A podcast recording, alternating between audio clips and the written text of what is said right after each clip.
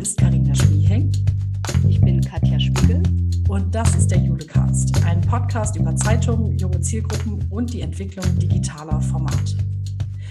Build, Measure, Learn. Nach diesem Prinzip werden in Innovation Labs Produkte entwickelt. Schritt für Schritt baut man dabei eine Idee, angefangen bei einem Prototypen, der im Laufe vieler Zyklen zu einem fertigen Produkt wird.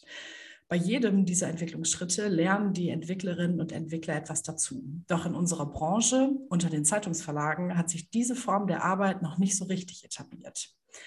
Dabei lassen sich auch im journalistischen Umfeld gelungene Beispiele dafür finden, wie erfolgreich digitale Formatentwicklung gelingen kann. Wir, liebe Katja, sprechen heute über die Fahrradfanatiker. Hallo Katja. Hallo Karina, ich freue mich. Wie geht's dir? Mir geht's gut, danke. Und ähm, ich habe diesen Julecast so ein bisschen herbeigesehnt, kann man sagen, weil es ist wirklich ein äh, tolles Produkt, an dem wir das aufhängen. Aber wir bleiben natürlich nicht bei dem Produkt, sondern äh, schauen ganz, ganz tief hinter die Kulissen, sodass äh, die Hörerinnen und Hörer ganz viel mitnehmen können, auch für Nicht-Fahrradfanatiker. Super gut.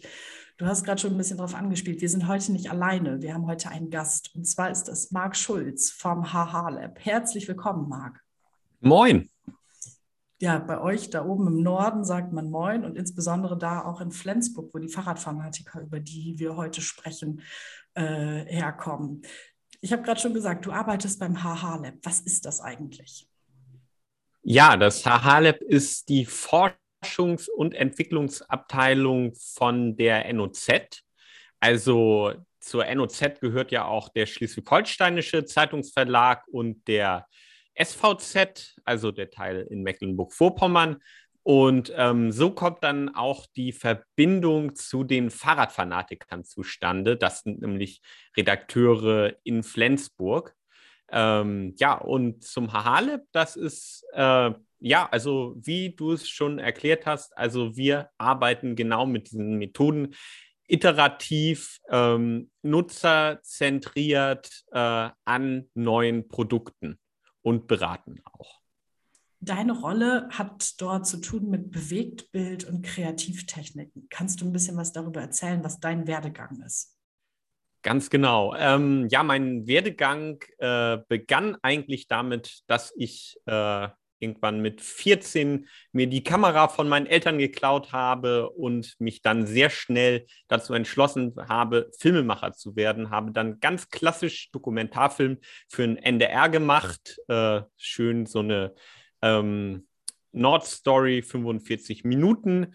Und ähm, habe dann ein bisschen für mich gemerkt, ähm, dass es da einfach äh, digital noch viel, viel mehr gibt. Habe äh, Multimedia Production ähm, während der Zeit studiert in Kiel, ähm, war dann eine, habe mich selbstständig gemacht mit einer kleinen Filmproduktionsfirma, bin dann zu ähm, Jung von Matte in die Werbung gewechselt. Also habe nochmal was ganz anderes gemacht, habe ge mir gedacht, ich muss nochmal lernen, wie es bei den Großen funktioniert. Ähm, und dann ähm, kam 2018 äh, Joachim auf mich zu, ähm, mein jetziger Chef, Joachim Breikluft, und hat gesagt, ähm, ja, ich habe da dieses Innovationslab und wir entwickeln ähm, innovative äh, neue Formate und Produkte im Journalismus. Und da konnte ich nicht Nein sagen und bin dann dahin gewechselt. Zum äh, damals war das noch bei dem Nordteil von der NOZ aufgehängt, also den MHN-Medien. Und jetzt sind wir Teil der NOZ Digital. Und genau, ich habe das dann ähm, mit, äh, durf, durfte Teil von diesem Aufbau sein. Von, ja, also war da so einer der ersten Mitarbeiter. Einer der Pioniere der, der innovativen Arbeitsformen. Ähm, Jetzt ist das, glaube ich, für viele Verlage gar nicht so bekannt, was, äh, wie diese Arbeit äh, stattfindet, also zwischen dem Innovationslab und der Redaktion. Wie sieht das im Alltag aus? Ähm, ja, also das ist tatsächlich sehr unterschiedlich. Also wir sind natürlich nicht operativ tätig, also wir produzieren die Sachen dann nicht, sondern wir geben dann das Know-how rein, um äh, Dinge zu entwickeln. oder machen auch, treiben auch Entwicklungen voran im Lab. Und äh, dann wird es aber mit anderen Teams zusammen operationalisiert. Und äh, dafür sind wir natürlich im Kontakt, also ganz tief im Kontakt mit den Redakteuren, ähm, auch mit anderen Abteilungen, je nachdem, wo wir halt gebraucht werden und unser Know-how äh, so zur Verfügung stellen können.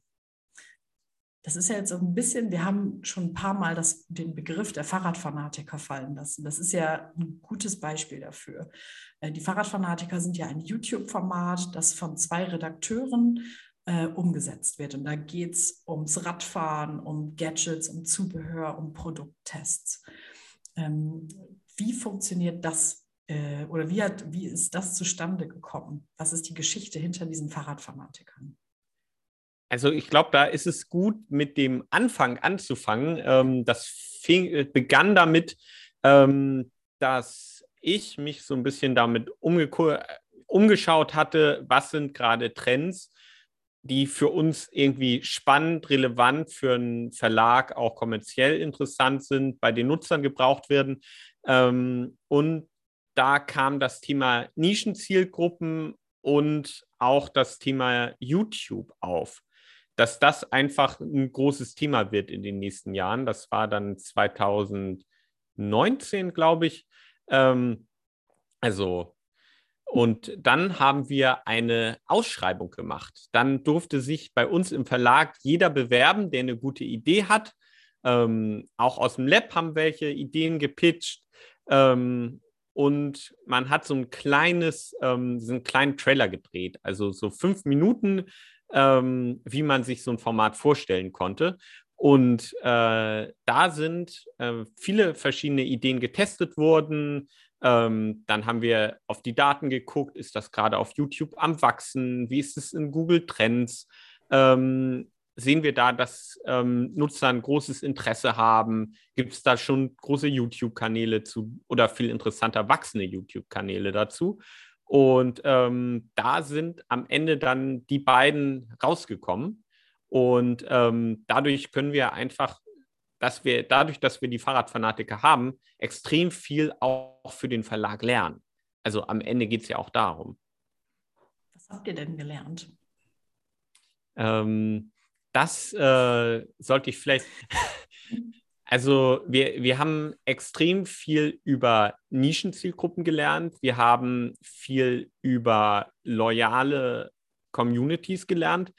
Und ich glaube, wir haben ganz viel über ganz äh, leane Produktion gelernt. Also einfache Produktion. Wie bekomme ich das wirklich hin, jede Woche 30 Minuten, 40 Minuten mit zwei Redakteuren zu produzieren. Die haben dafür einen Tag, noch nicht mal einen Tag Zeit. Also teilweise produzieren sie das auch alleine, ähm, werden dann von einer Studentin als Cutterin unterstützt. Also das ist ähm, ganz, ganz simpel produziert und trotzdem wird es vernünftig journalistisch eingeordnet. Hoffentlich ist natürlich auch viel Humor bei und sowas. Aber ja, also diese Einfachheit und Nutzerzentriertheit ja dann eigentlich, Marc, eine Leidenschaft, glaube ich, von einem der beiden oder von beiden, ich glaube von beiden, klar, äh, die das äh, heute produzieren. Äh, eine Leidenschaft, eine private Leidenschaft, die dazu geführt hat, äh, dass es jetzt ein Verlagsprodukt gibt.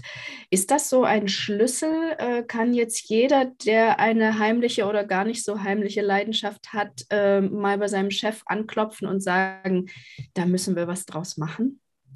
Also ich glaube auf jeden Fall, dass so eine Leidenschaft einfach ein riesiger Vorteil ist, weil er also die beiden verstehen halt ihre Community. Die kommen ja aus derselben Community und haben dadurch einfach eine ganz große Nähe und ähm, können, können Sachen einfach unglaublich gut einordnen, äh, verstehen Details ähm, und es erzeugt natürlich auch eine große Zugehörigkeit.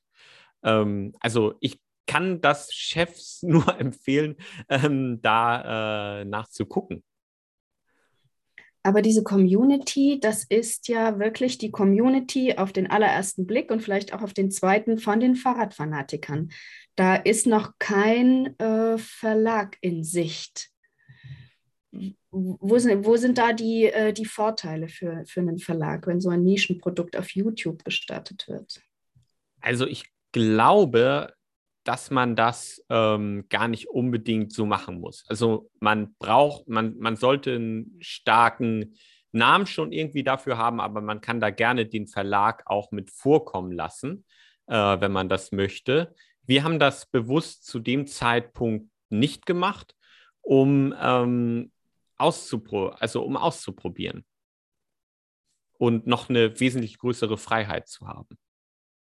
Das stimmt, ich musste in der Tat richtig lange suchen, bis ich herausgefunden habe, wie Götz und Gerrit denn jetzt eigentlich mit euch zusammenhängen. Hab, ähm, ich bin über eine Stellenausschreibung bei NOZ Medien auf euch gestoßen und habe mich dann auf die Suche begeben und einfach eine E-Mail an euch geschrieben und war total erstaunt, als du vom HH Lab dich gemeldet hast. Gibt es äh, denn jetzt weiterdrehend Gedanken, wie sich das mit den Marken verbinden lässt, also wie sich das mit der Marke NOZ oder mit äh, Flensburg, äh, wie auch immer weiter verknüpfen lässt? Oder ist das gar nicht euer Plan, hier noch eine Verbindung herzustellen? Also bei den Fahrradfanatikern jetzt ganz direkt gesprochen ist das nicht der Plan. Also inzwischen ähm, kann man vielleicht auch im Artikel lesen, die werden sich jetzt auch finanziell tragen. Und ähm, das, also, das funktioniert auch so alleine sehr eigenständig gut. Also wir müssen damit nicht mal argumentieren, dass das auf die Marke einzahlt oder so. Ähm, trotzdem haben die einerseits regelmäßig Auftritte beim SAZ, dass die dann ähm, zu Fahrradthemen zum Beispiel schreiben. Mhm. Ähm, und was natürlich total spannend ist, diese ganzen Methoden, die wir da alle anwenden, die kann man natürlich auch wunderbar ähm, im klassischen Journalismus anwenden.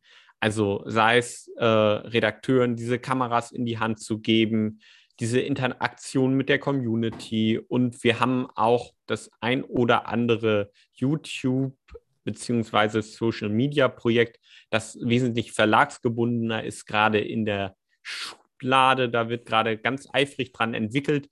Ähm, wenn ich jetzt gerade durchzähle, ähm, sind es drei Stück, an denen wir gerade dran sind. Ähm, ja, und natürlich die Tools. Die sind auch sehr spannend. Ähm, aber das hier war sozusagen unser Forschungspilot. Die holst du jetzt wahrscheinlich nicht aus der Schublade raus, so entnehme ich das jetzt. das kann ich leider noch nicht machen, ja. aber ich äh, halte euch da gerne auf dem Laufenden, Super. weil das wird sehr, sehr bald losgehen. Kannst du, wenn du dich da um diese aktuellen Projekte jetzt ein bisschen herumlavierst, kannst du da was verraten, was denn noch so gepitcht wurde? Welche Projektideen äh, da noch kamen? Also damals, ähm, was hatten wir? wir? Wir hatten ein großes Gesundheitsthema. Also ich glaube, Gesundheit ist auch äh, extrem stark. Dann hatten wir ein ähm, so ein WG-Community-Thema, also WG auf dem Land. Ähm, ich glaube tatsächlich, dass ähm, so Zielgruppen Jugendliche und Jugend auf dem Land, das ist, ist eine ganz unsichtbare Zielgruppe, ähm, die oft nicht beachtet wird von Verlagen. Und wir sind nun mal ähm, ein Regionalverlag, deshalb sind die ganz spannend für uns. Und ähm, wenn da alles gut geht, wird dazu vielleicht auch nochmal demnächst was auf einem ganz anderen Medium kommen. Also wir haben ja nicht nur ähm, jetzt YouTube im Blick, sondern auch äh, Twitch, TikTok und Co. Und ihr habt ja auch so große Flächen da oben bei euch im Norden, ne? In euren ja. Verbre also die Verbreitungsgebiete ziehen sich ja unglaublich groß. Ja.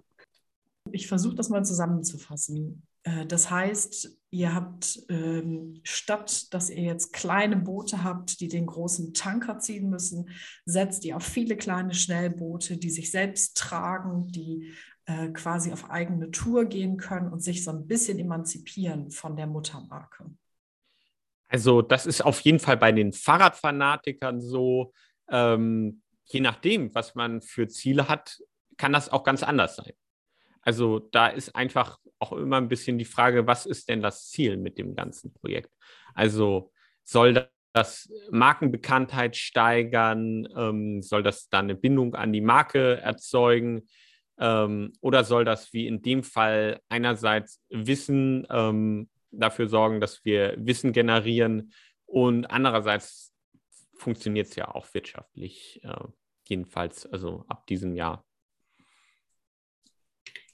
Jetzt hat nicht jedes äh, Medienhaus so ein tolles Lab an der Hand, auch wenn ihr natürlich für Externe äh, euch äh, öffnet. Ähm, trotzdem würde mich nochmal interessieren, wie läuft das bei euch ab, wenn ihr etwas Neues im Auge habt? Ist das dann immer so ein Aufruf an eure ähm, Kolleginnen und Kollegen in den Häusern draußen? Reicht uns was ein, das und das wollen wir machen? Oder gibt es da vielleicht auch noch eine andere Herangehensweise?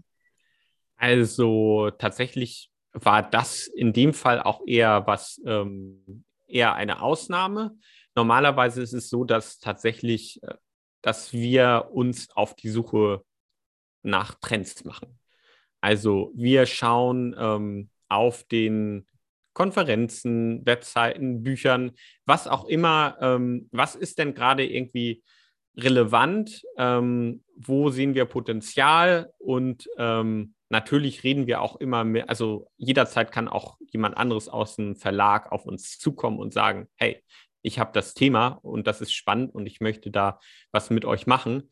Und dann haben wir dafür verschiedene Stufen. Dann haben wir erst eine Fast Lane, das sind sechs Wochen. Den kann man so ein bisschen die Grundlagen ergründen. Das Nutzerbedürfnis muss dabei stehen, ähm, bisschen gucken, wie der Markt ist.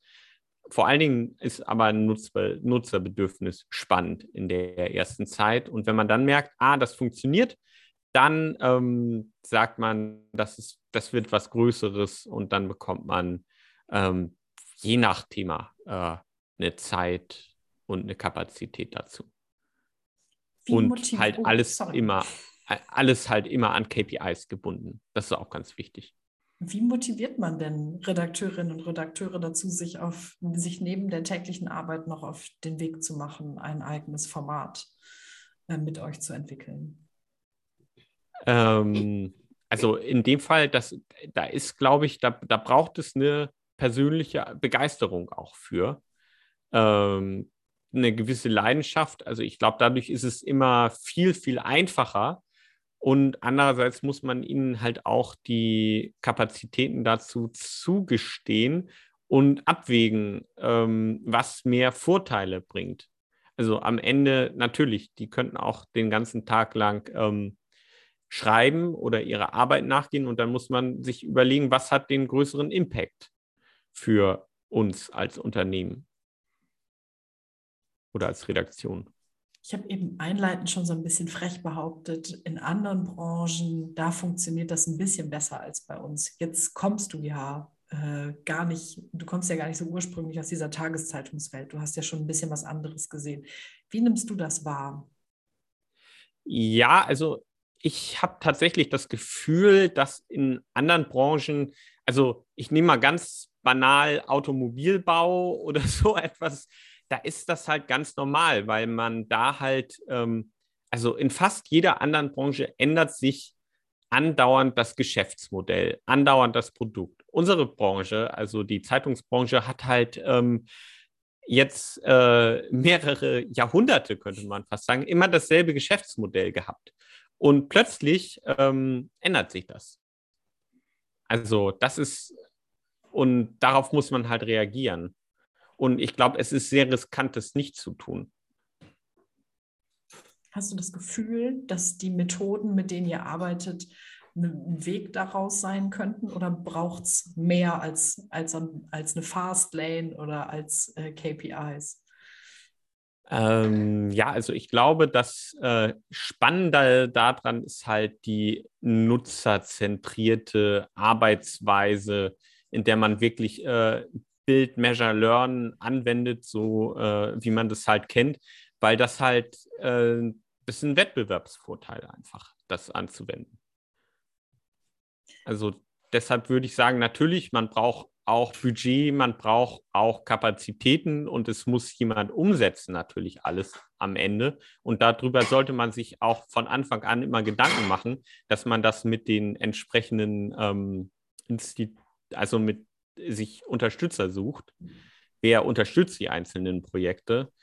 Aber ja, also man hat einfach dadurch einen enormen Vorteil vor anderen Sachen. Die anderen sind halt ein bisschen riskanter. Man kann natürlich einfach mal 10.000 oder 100.000 Euro für eine Website raushauen, weiß dann aber im Endeffekt nicht, was es bringt und hat am Ende dadurch ganz viel Geld und Zeit verbrannt oder halt Glück. Aber darauf würde ich mich in der jetzigen Zeit echt nicht verlassen. Wie könnte denn jetzt ein Verlagshaus, ein, ein Medienhaus, das jetzt noch nicht die Anbindung zu so einem tollen Lab hat ähm, und sich aber doch bewusst ist, äh, wie viel Arbeit ihr da eigentlich im Vorhinein und während dieser Projektentwicklung auch wirklich reinsteckt, wie könnte so ein Haus jetzt beginnen, wenn man vielleicht sagt, man installiert eine Person? Was müsste die Person denn im Haus äh, mitbringen, um die Fäden da ein bisschen aufzunehmen? Ähm, also ich glaube, ganz wichtig ist, ein, sie, sie sollte so etwas schon mal gemacht haben. Also sie sollte halt ein Methodenwissen mitbringen. Ähm, sie sollte diese ganzen ähm, Prozesse alle verstehen können, selber schon mal gemacht und geleitet haben. Und dann ähm, ja einfach ein gutes, gutes Verhältnis zur Chefredaktion, zu allem darüber äh, haben und mit denen gut, sehr, sehr gut vernetzt sein. Also das ist wichtig. Und natürlich immer in der Redaktion irgendwie ein naher Ansprechpartner sein. Und Wie fegt man jetzt am besten äh, einen Kollegen, eine Kollegin aus dem Haus und sagt, du kennst dich hier aus, äh, du weißt, worüber wir sprechen, wir machen dich jetzt fit lass dich fit machen in den Methoden oder holen wir lieber einen Methodenprofi und sagen, den Rest machen dann äh, die Kolleginnen und Kollegen, die für die Projekte dann stehen? Ähm, ich würde, also ich persönlich würde jetzt sagen, es kann schon beides funktionieren. Ich glaube, jemanden zu befähigen, ist ein längerer Weg. Ich würde einen Methodenprofi holen und ähm, oder vielleicht auch einen Journalisten, der äh, vielleicht diese Methoden mitbringt ähm, und dann den irgendwie dafür installieren. Im allerersten Schritt könnte ja äh, der Content Canvas bilden, den ihr im HH Lab entwickelt habt.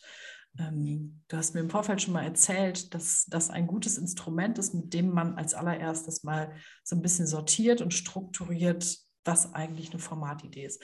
Kannst du mal erklären, was überhaupt ein Canvas ist? Ähm, ja, also vielleicht wäre es am einfachsten, den im Bild zu haben oder so ja. etwas.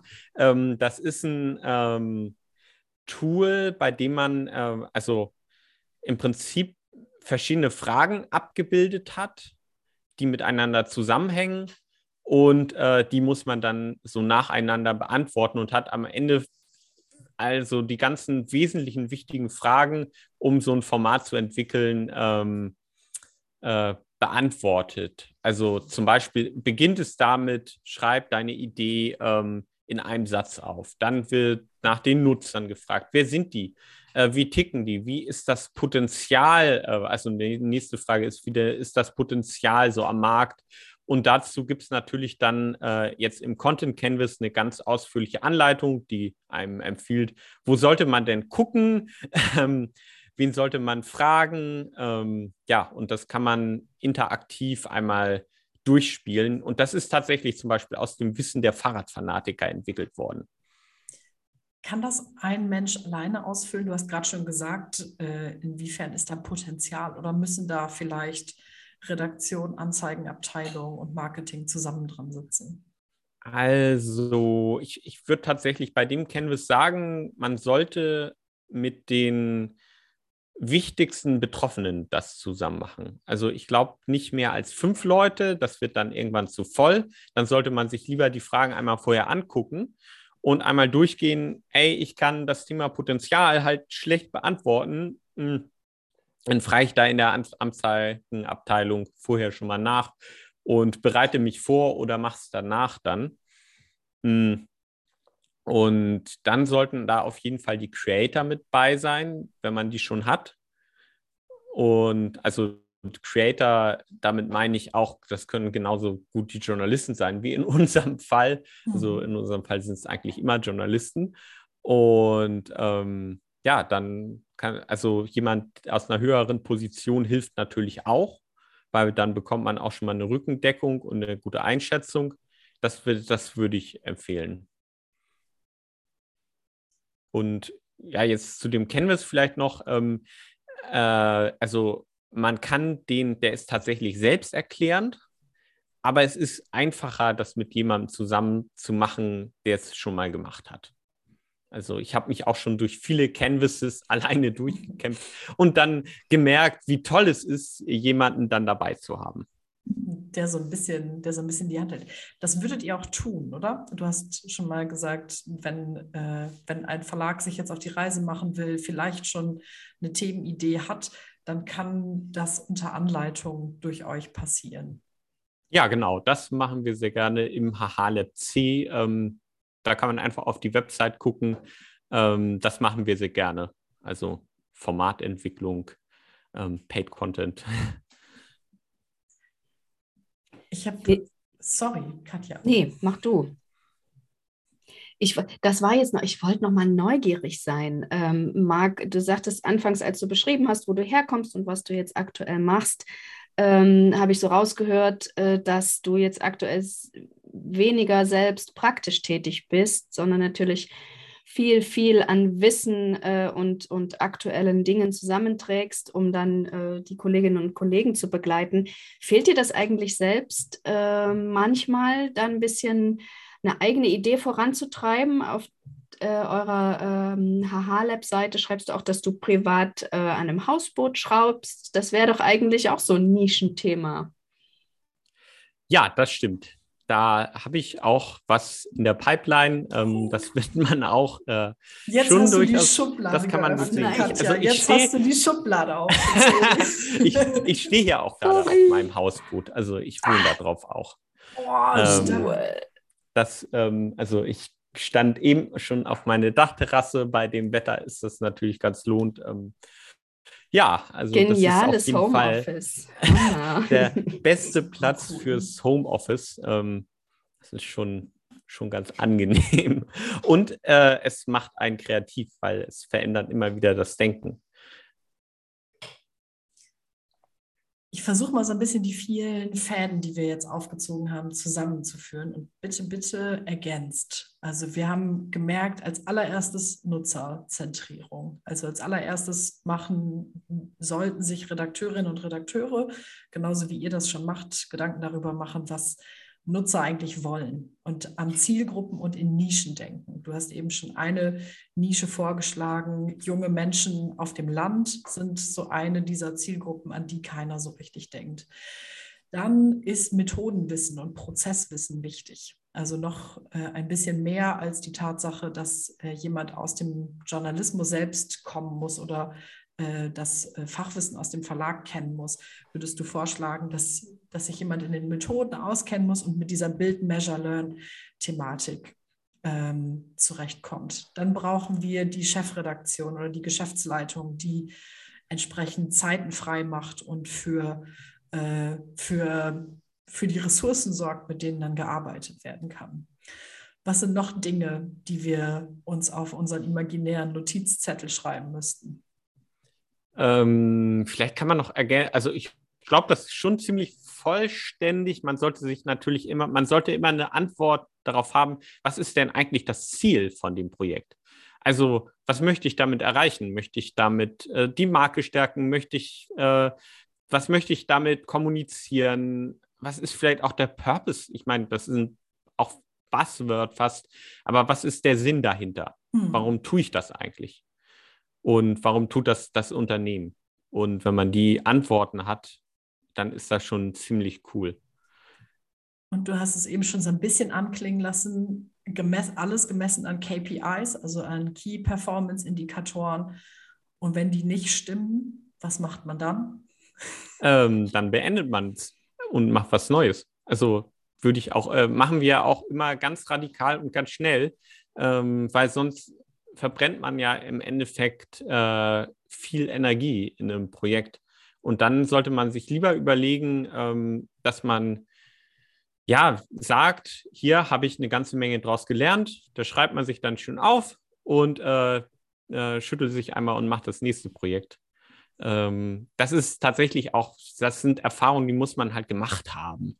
Das ist immer so, das, das kann ich jetzt alles schön erzählen, aber am Ende muss man das selber erleben und ähm, dann bekommt man auch so ein bisschen das Gefühl, wann ist es denn sinnvoll, ein Projekt zu beenden? Das ist ja auch eine ganz schwierige Frage. Gerade wenn so Leidenschaften dahinter stecken. Ich glaube, da muss man sehr, sehr diszipliniert sein, so stelle ich es mir vor. Ja. Mhm. Wobei das ja eigentlich auch ähm, ein gutes Argument ist äh, von denjenigen, die eine Idee äh, in der Schublade haben und auch immer ihre Vorgesetzten hören und sagen, oh ja, was bringt uns das denn? Wenn man dann aber sagt, nee, klar, wir messen ganz hart und geben uns einen Zeitrahmen vor, probieren das aus und dann wird es eben gekillt dann ist das vielleicht äh, der entscheidende Schritt, äh, zu sagen, ach, wir probieren es jetzt, wir legen jetzt mal los. Mhm. Ja, voll. Spätestens das sollte doch jetzt der Aufruf für alle unsere Zuhörerinnen und Zuhörer gewesen sein, äh, sich den Content Canvas und vier, maximal vier fähige Kolleginnen und Kollegen zu schnappen und mal auf ein paar Ideen herumzudenken. Lieber Marc, liebe Katja, vielen Dank für die Aufzeichnung. Vielen Dank für das super Gespräch heute. Ähm, ich hoffe, ihr hattet Spaß und ich hoffe, ihr habt äh, ein, paar, ein paar gute Ideen äh, dabei gefunden.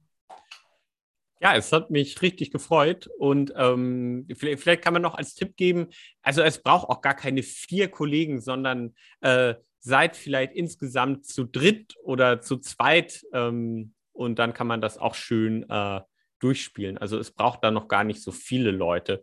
Dann muss man nur ewig nach einem Termin suchen und dann lieber einfach anfangen und dann, äh, ja, dann lieber schnell starten und schnell anfangen, sich mit den Fragen zu beschäftigen, die dafür halt wichtig sind. Ähm, weil damit macht man sich das Leben einfach viel einfacher. Super, vielen Dank, Marc, für, äh, dass du so viel geteilt hast mit uns, so viel Wissen preisgegeben hast. Grüße aufs Hausboot. Ja, vielen Dank. Äh, Grüße zurück. Hat mich gefreut. Super. Dann verabschieden wir uns von allen Zuhörerinnen und Zuhörern und weisen nochmal ganz besonders auf den Content Canvas, in den man spätestens jetzt, wenn unsere Folge online ist, im Jule-Netzwerk finden kann. Bis zum nächsten Mal. Tschüss.